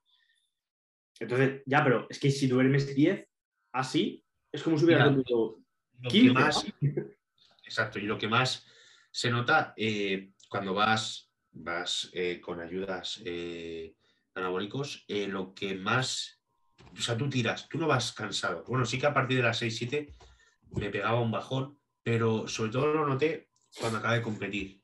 Si no te digo yo que estuve un mes que me dormía por las paredes, tío. O sea, ese cansancio acumulado que cuando estabas ahí te tiraba esa gasolina de que tú, tú, tú, tú aparece y haces "Buah, pero, pero que escucha, que, que me dormía. O sea, no podía conducir y me decía, pero tío, que me, me quedo sobado. Sí, sí. a lo mejor estimulantes, etcétera, ¿no? Yo noto mucho cuando quito estimulantes, tío. Los domingos, que es día de descanso, eh, intento no tomar estimulantes. Mm. El otro día, a las 2 del mediodía, fui a comprar, no me acuerdo qué era, y dije, para una gasolinera y me pillo Monster. O sea, es que, no, o sea, es que me estaba pegando una letargia en la cabeza increíble. Dije, necesito algo de cafeína, tío. Ahora ya los he quitado. A ver cómo me sienta. ¿Has quitado todos los estimulantes? No, eh, bebidas, o sea, Monster y tal. Ah, es que antes me estaba tomando prácticamente a diario, bueno, prácticamente no, todos los días antes de entrenar me tomaba Monster. No de los cero, pero sí de los isotónicos y tal, o un Rain, iba variando, ¿no? Y ha llegado un punto que he dicho, tío, que me quedan siete semanas para competir, voy a quitar todo lo posible los edulcorantes, porque también es algo que afecta mucho y no me la quiero jugar. Yo, o sea, las bebidas, en este caso, carbonatadas, lo que creo que es más por hecho de ese abdomen, creo, que es por ese, en tu caso, por ese vacío. Porque realmente el edulcorante, eh, no sé No. en qué dosis, pero A ver, yo no tengo mucho, pero al final hay que ser claro, la gente a lo mejor, por ejemplo, harina de avena por la mañana de sabores con edulcorante. El batido post lleva poco, ¿vale? Pero lleva edulcorante. La comida le echas un poquito de salsa cero de no sé qué marca que lleva un poquito de edulcorante. Por la tarde a lo mejor te haces otra tortita, más edulcorante. Al final del día has metido poca cantidad, pero estás metiendo edulcorante. Sí. Sí, Entonces. Poca cantidad muchas veces es como si echaras bastante cantidad en una sola vez. Eh, y yo por no me la quiero jugar a nivel de, de- de intestino, ¿no? A nivel de estómago. Paso de joderme y que me tome una comida y me siente mal. ¿no? Sí, por, yo por eso, por eso sí, por eso creo Claro. que tiene más. Pero por eso, por la salud digestiva, porque yo a día de hoy no estoy tomando eh, ni greens ni, ni nada, porque tengo una buena salud digestiva, porque me la he cuidado muchísimo tiempo. O sea, yo he tomado muchos años, eh, por ejemplo, glutamina para, para que no me pasase nada a nivel intestinal. Intento cuidármelo lo máximo posible. Por eso estaba llevando un ritmo de todos los días un monster, que quieras que no, es, pues bueno, bastante edulcorante, etcétera, más el preentreno, más, porque el preentreno lo tengo sin estimulantes, más los aminoácidos esenciales, más la proteína. Yo no tomo salsas ni nada, pero todo factor que me puede influir externo Mm. eh, en algo malo, como en este caso los edulcorantes, lo he quitado desde ya. Sí. Además, parece que se nota más el tema de los edulcorantes en el estómago cuando estás comiendo muy poco y estás como vacío. Que es Claro, cuando tío. más- más- Yo ahora ya termino el cardio, o sea, estoy haciendo el cardio, ya lo comentaba con, con Kaizen, y digo, tío, me noto el estómago ya metido para adentro. Sí. Y eso no me pasaba, porque tenía ese hinchazón de- del gas, del monster, de tal. Entonces, claro, el otro día, que ya no lo tomé, el lunes, fui a entrenar pierna, después de hacer pierna, hago el cardio, cuando terminó el cardio me notaba el estómago en las costillas. Pues eso también marca la diferencia luego. Yo pienso que sí, Sí. o al menos, no, a lo mejor no te mejora, pero no te empeora. Eh, va, una, una más. Bueno, ¿qué preferís? ¿Cómo calentáis o de qué se vive en el culturismo? ¿Cómo calentáis? ¿A ¿Cómo calentáis? Ah, vale, que son dos preguntas. Ah, vale, vale, digo, digo, a ver, digo ¿qué ha Son dos. preguntado? ¿Cómo ¿Y cuál, cuál, cuál prefieres? ¿Cuál te ¿Cómo gusta? calientas para vivir del culturismo? ¿Cómo? Digo, ¿sabes? Joder, te- tenemos bastantes más, ¿eh? Pues la de, a ver, la de calentar creo que es un poco absurda. O sea, absurda en el Sí. sentido de cómo calenta. Es que hay mil maneras. Pero bueno, No sé. culturismo, pues, pues yo creo que como todo el mundo, asesoría, patrocinios y ya está. De competir no se vive. No se vive. Te quita dinero, mucho. O sea, te lo puedo asegurar. Eh, yo ahora mismo, al nivel de que llevo de competición y tal, no podría trabajar en lo que trabajaba antes, no podría costeármelo, ni, ni con lo que me paga la comida, ni tal. No, no, o sea, imposible. Por eso antes, pues, tenía que competir menos veces, eh, tenía que competir en más regionales y no tanto internacionales, y ir haciendo. Y a lo mejor si ahora mis preparaciones pueden durar 18 20 semanas, antes duraban 14, 12, porque no me podía costear tampoco los anabólicos. Entonces, todo suma, es que es así, todo suma. Sí, al final, además, incluso como profesional de ganar campeonatos y tal, o sea, de premios en metálico no vive nadie más que a lo mejor 10. O sea, que, que no, la gente A no ser que seas el, el tío este ahora que está ganando del Men Physique, ¿cómo se llama? el, el Banks ese. Joder, ese, el nombre, pero. ese va, va a hacer toda la temporada, eh, me dijo ayer Ramsey, y sabe que va- se, va, se va a llevar buen dinerito. Sí, pero los premios MS Physique también, eh, o sea, en los eventos por lo general no son, o sea, son de los que menos cobran, ¿no? Por- Ya, bueno, pero te vas llevando. Sí, sí, pero no sé, Es como Ruth Diesel, Ruth Diesel que se llevó 50 dólares, 50 k eh, no sé. En el Arnold, Sí, sí. Urse llevó los Sí, sí. días 20K. En el de. sí, por Sí, 50. pero, pero el Ruth Diesel en el Arnold entre el posing y el otro se llevó unos 60. Pues hombre, 60. Sí. mil pavos. Sí, y en el Open no sé cuánto fue, 200 y pico, o sea, claro, o sea, es como un salto súper... Sí, que estamos hablando de esa gente, pero eso sí que viven de, pero ya no solo de- del dinero de las competis, también. Esa gente gana más de otras cosas que del mismo premio. Sí. Reagan en el Egipto Pro se llevó 200.000 de, de la moneda esa, creo, o 500.000, que eran 200. como 18 o 20.000 pavos o algo así, o más. Pero, tío, escúchame. Reagan eso se le cae, tío. O sea, eh, me cago en el premio, ¿sabes qué quiero decir? Sí, sí. Bueno, Vuelvo a Estados Unidos y viajo en business y me cuesta el premio, el vuelo. sí. Sí, además Reagan es un tío que es de los que mejor vive, yo creo, que tiene Joder, mil cosas y tiene un huevo de seguidores y tal, o sea, que el tío se lo ha montado bien. sí. Ha Yo montado considero bien. que es para mí de los claros ejemplos de que no ganar también hace que tú estés más arriba. Entonces, ahí es lo que te digo. eh, hay veces que no hay que enfocarse en, en una competición o en, un- o en ser profesional, ¿no? Hay que también enfocarse en, el- un ejemplo, ¿no? Eh, la gente, vamos a hablar de cuando gané el primer regional de mi vida, la gente me felicitó igual que cuando gané quizás, ¿sabes? Un absoluto de esta temporada. O sea, para que me entiendas, la gente no ve el campeonato, no ve, o sea, ve la medallita, por decirlo así. Entonces, extrapolándolo, ¿no? Quitando las diferencias con un Reagan, pero eh, Reagan mueve eso, mueve su imagen, mueve su esto, no mueve lo que gane en campeonatos. Sí, que si gana alguno, pues, de puta madre, ¿no? Pero, Ya, pero él lleva una fanbase ya creada, que es lo que realmente le está dando. Eso que ya también te digo, para mí es lo más sensato, ¿eh? ¿Por qué? Porque eh, es lo claramente lo que ha hecho un Jai Carle. Sí, joder.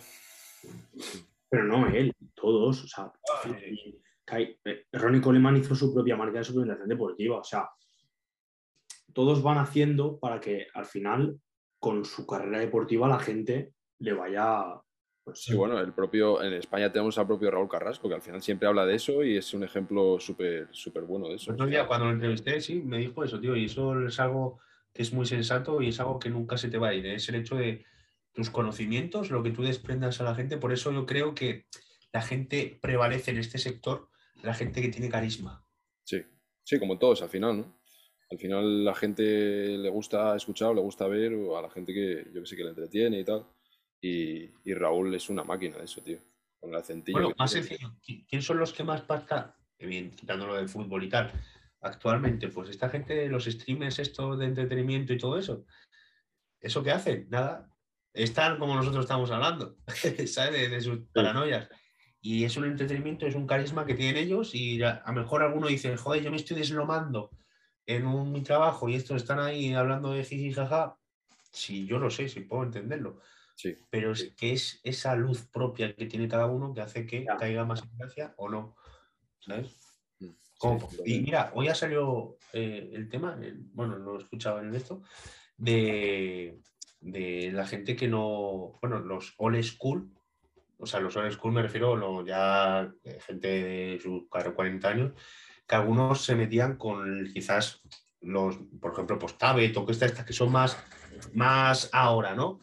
Eh, tío, no por, porque quitando esto, Tabet ahora sí, pero antes seguía aquí, por decirlo de alguna manera, y no había competido como ahora, ¿sabes?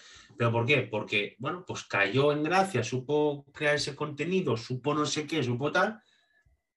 Y eso no hay quien se. O sea, no hay un trofeo que te lo dé, ¿me explico? Claro, escucha, Joan no ha competido todavía. Bueno, no ha competido ni en Power ni en, ni en culturismo todavía. Eh, acércate, quiero decir, eh, ha creado BB Studio, que es una pedazo de empresa increíble, eh, tanto a nivel de asesorías como a nivel de merchandising, tiene su propio gimnasio, o sea, quiero decir que al final el pensar que el ganar un oro te va a dar algo es como jugarte todo también a una carta.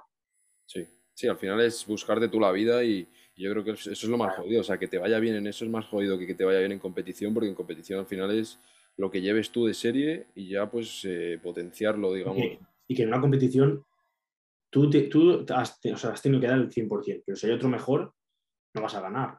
Pero tú ser bueno en tu trabajo y crecer en tu trabajo depende de ti mismo. Si Sí, tú lo haces bien tu trabajo, eh, tus clientes van a seguir renovando, en el caso de asesorías, ¿no? O si, por ejemplo, tú trabajas con una marca de suplementación y el cliente la aprueba y le gusta, al mes que viene va a seguir comprando con tu código. Mm. Si la prueba y no le gusta, pues no va a volver a comprar. Sí, sí, sí. Bueno, señores, pues eh, tenemos más, pero yo creo que son horas porque a Julián le quedan dos comidas, a mí también, me estoy muriendo además de hambre. Y por joder, pensaba comer antes del podcast, pero como me habéis liado, tío. Ya, no- igual yo iba a cenar antes, pero bueno, lo hemos adelantado. En ahora ya está. Bueno, perfecto. Todo sea eso, todo sea eso. Sí, sí, verdad, verdad, que no hay que ser locos, como hemos dicho, hay que adaptar el culturismo a la vida, no, no al revés. Cada dos horas ingesta. Y si no, un cacito de, de esenciales. No se puede categorizar. Bueno, pues nada, lo dicho. Si quieres decir tú lo de suscríbete como la otra vez, te dejo, pero bueno, antes eh, dar las gracias, como siempre, porque, joder, es un placer hablar con vosotros y, y además yo creo que esta vez eh, hemos contestado preguntas que la otra vez casi no contestamos ninguna. Y bueno, pues está bien también la gente que tenga dudas o cosillas, pues siempre que se pueda echar una mano, pues está bien, ¿no? Yes. Así que nada, eso. Gracias a ti y gracias a, a Sergio, ¿no? Porque se ha ido. Se ha ido hace Y- un- media hora ya. Bueno, y, y lo que has dicho, que la gente que le dé like, que se suscriba, importante, Exacto. comentario de lo que quiera y sobre todo que si etiqueta y repostea, pues también ayudará. Porque, a ver, estas cosas son gratis, y que siempre lo digo. Claro, O sea, co- cosas gratis, ¿por qué a la gente le cuesta, no? Pues adelante, ¿eh? ahí está. Porque la gente piensa que por suscribirse te va a dar dinero y como le caes mal, no te lo da. Pues mira, decimos, si, no, si os suscribís, nos quitan dinero. Ya verás ahora. Ya verás, chaval. Va- Vamos a explotar. Pues, pues nada, lo dicho. Un abrazo muy fuerte y nada, hablamos.